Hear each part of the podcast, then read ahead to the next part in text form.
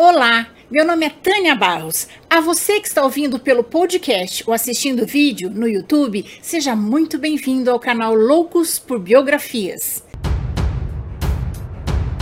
Juntos, nós vamos conhecer a vida das pessoas mais interessantes, inteligentes e importantes da história. Mas antes de começarmos, eu gostaria muito de agradecer aos apoiadores do canal no Catarse. E se você também quiser se tornar um apoiador do canal, o link do nosso projeto no Catarse é este aqui e vai estar na descrição desta biografia. As contribuições, por menores que sejam, me ajudam a manter o canal. Agora vamos lá, senta que lá vem história. A biografia de hoje é sobre o primeiro grande escritor brasileiro e autor de importantes peças de teatro, José de Alencar. O papel de Alencar é essencial ele foi o primeiro que se preocupou em construir uma literatura nacional. Cada um dos seus romances aborda geograficamente ou historicamente o Brasil. Daí a importância de se ler as obras de José de Alencar para vestibulares. É mais que meros romances. É a história da construção do nosso país. Alencar exaltou diversos aspectos nacionais, fazendo uma nacionalização da literatura e da cultura brasileira, tendo a figura do índio como herói nacional. Foi um dos maiores representantes da literatura indianista. Seus livros mais conhecidos são os indianistas Ubirajara, Iracema e O Guarani. O romance O Guarani alcançou enorme sucesso e serviu de inspiração ao compositor de ópera brasileiro Carlos Gomes, que compôs sua ópera mais importante, O Guarani. José de Alencar foi escolhido por nada menos que Machado de Assis para patrono da cadeira número 23 da Academia Brasileira de Letras. Por ser o primeiro, ele é chamado o pai do romance brasileiro mais um brasileiro que vale a pena conhecermos a história. Sete anos após Dom Pedro haver proclamado a independência do Brasil, nascia José Martiniano de Alencar, em 1 de maio de 1829, na pequena cidade de Messejana, que atualmente se tornou um bairro da cidade de Fortaleza, no Ceará. Alencar nasceu de uma relação ilegítima e considerada escandalosa na época. Seu pai era o sacerdote da Igreja Católica. Ele foi batizado pelo pai padre e teve sua paternidade reconhecida por uma escritura de reconhecimento e perfilação de filhos espúrios em 1859 que registrava que o padre José Martiniano de Alencar contraiu amizade particular e ilícita com Dona Ana Josefina de Alencar, sua prima em primeiro grau. José Martiniano acabou desistindo do sacerdócio e com Ana Josefina teve 12 filhos, sendo Alencar o primogênito do casal. Quando abdicou do sacerdócio, Martiniano migrou para a política, pelo lado paterno, José de Alencar é neto do comerciante José Gonçalves dos Santos e de Bárbara de Alencar, matrona pernambucana que se consagrou heroína na Revolução de 1817. Bárbara e o filho José Martiniano, pai de José de Alencar, que então era seminarista no Crato, passaram quatro anos presos na Bahia por terem aderido ao movimento revolucionário que se deu em Pernambuco. Em 1836, seu pai foi eleito governador do Ceará. Quando estava com nove anos, José de Alencar fez uma longa viagem com seus pais, do Ceará à Bahia. As impressões dessa viagem se refletiu em toda a sua obra. Grande parte do seu amor pela natureza vem dessa viagem. Quando seu pai foi eleito senador do Império do Brasil, a família mudou-se para o Rio de Janeiro. Aos 11 anos, Alencar foi matriculado no Colégio de Instrução Elementar, que eram as escolas particulares. Como filho mais velho, era ele quem lia os romances para a mãe, as irmãs e as tias porque naquele momento as mulheres não eram alfabetizadas. Ele, inclusive, agradece à mãe por ter incutido nele esse espírito de leitor. aos 17 anos, foi para São Paulo estudar na Faculdade de Direito do Largo São Francisco, que era onde estudava os varões, filhos da elite imperial, para que depois pudessem exercer a profissão política. Na faculdade, passou a ler livros de autores franceses, como Flaubert, Victor Hugo e Balzac. O terceiro ano da faculdade de Direito ele cursou em Olinda.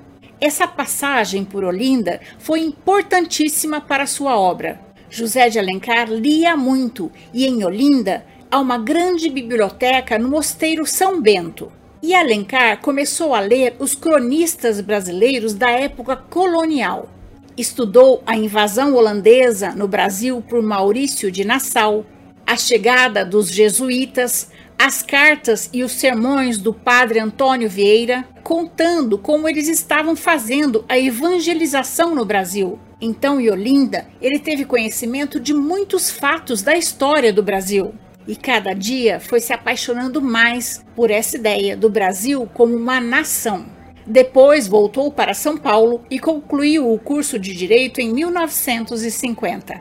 Foi passar um ano com o tio em Recife e lá, com apenas 19 anos, contraiu tuberculose, a doença chamada de mal do século. Em muitos casos, a tuberculose podia melhorar, mas não sarava completamente. Quando uma pessoa pegava um resfriado ou tomava uma chuva, ela reaparecia. Dos 19 anos em diante, José de Alencar sempre esteve às voltas com essa doença.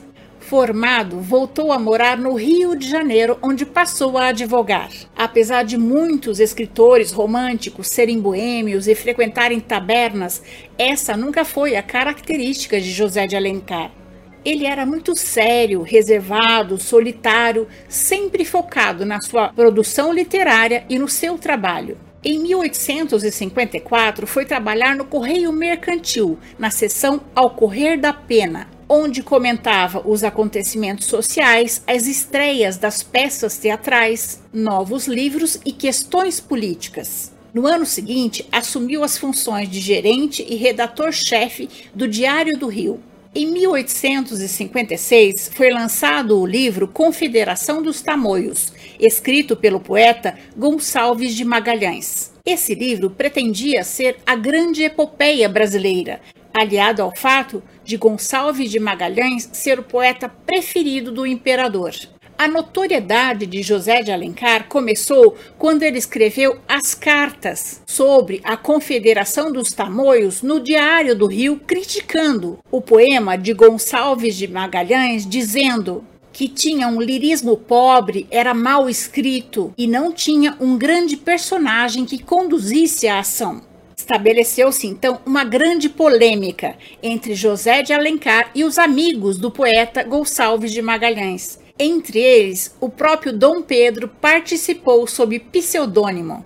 Quando Alencar assumiu a direção do Diário do Rio, o jornal não estava em boa situação. Com o intuito de aumentar as vendas do jornal, Alencar resolveu escrever romances que seriam publicados no rodapé do jornal e oferecidos como brinde aos leitores. Seu primeiro romance, Cinco Minutos, foi publicado em 1856 em folhetim no Diário do Rio. No ano seguinte, ele publicou dois outros romances, A Viuvinha e O Guarani, ambos em folhetim. O Guarani alcançou enorme sucesso e foi lançado na forma de livro no mesmo ano. Cada capítulo terminava provocando no leitor a curiosidade para que ele comprasse o jornal no dia seguinte para ver a continuação da história.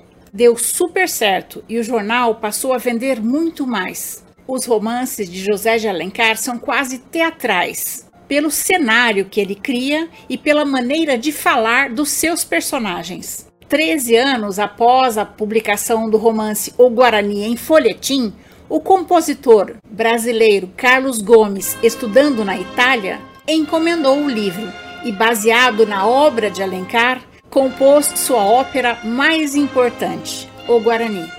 Embora Dom Pedro não simpatizasse com Alencar por conta de suas críticas ao poeta Gonçalves de Magalhães, ele não se opôs à escolha dele para o Ministério da Justiça do Império. Então, em 1858, José de Alencar abandonou o jornalismo para assumir a secretaria do Ministério da Justiça, chegando a consultor com o título de conselheiro, ao mesmo tempo em que dava aula de direito mercantil. Em 1860, com a morte do pai, candidatou-se a deputado pelo Ceará, pelo Partido Conservador, sendo reeleito em quatro legislaturas. Em visita à sua terra natal, Ceará, encantou-se com a lenda da Iracema e a transformou em livro. Em 1864, casou-se com Georgina, com quem teve quatro filhos não conseguiu realizar a ambição de ser senador como o pai, tendo que contentar-se com o título de conselheiro.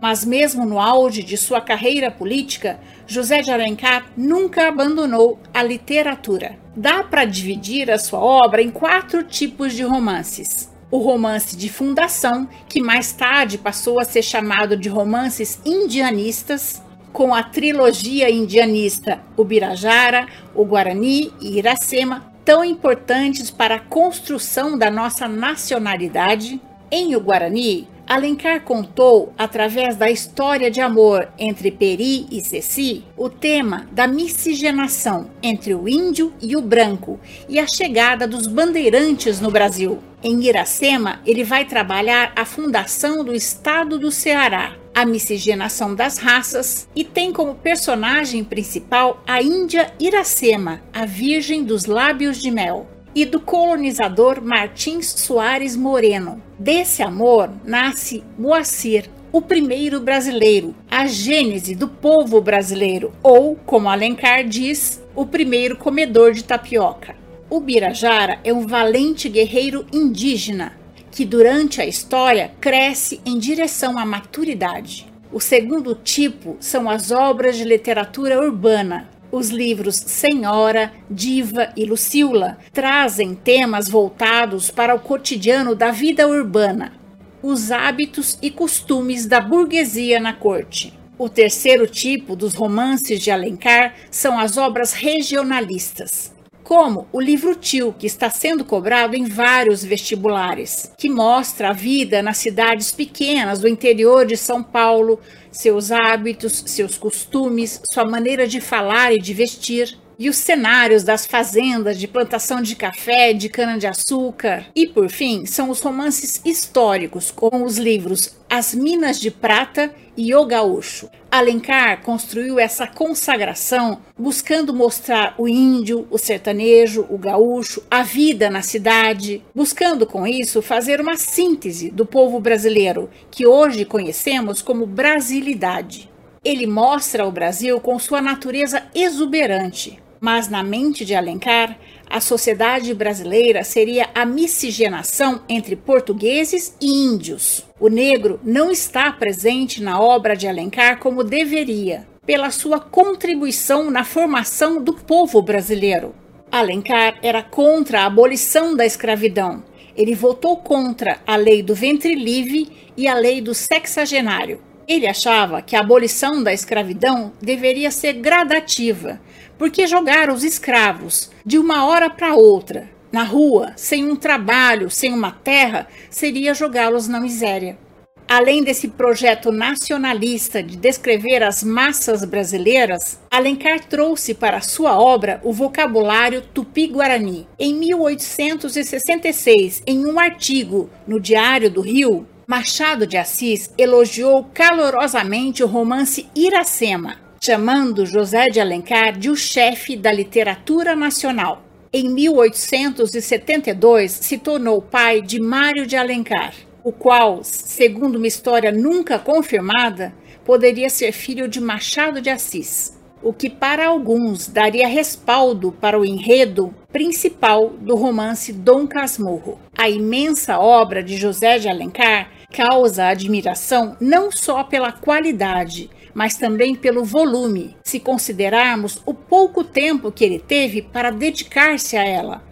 Em 1877, ele viajou para a Europa para tentar um tratamento para a tuberculose, mas não teve sucesso. José de Alencar faleceu no dia 12 de dezembro de 1877, no Rio de Janeiro.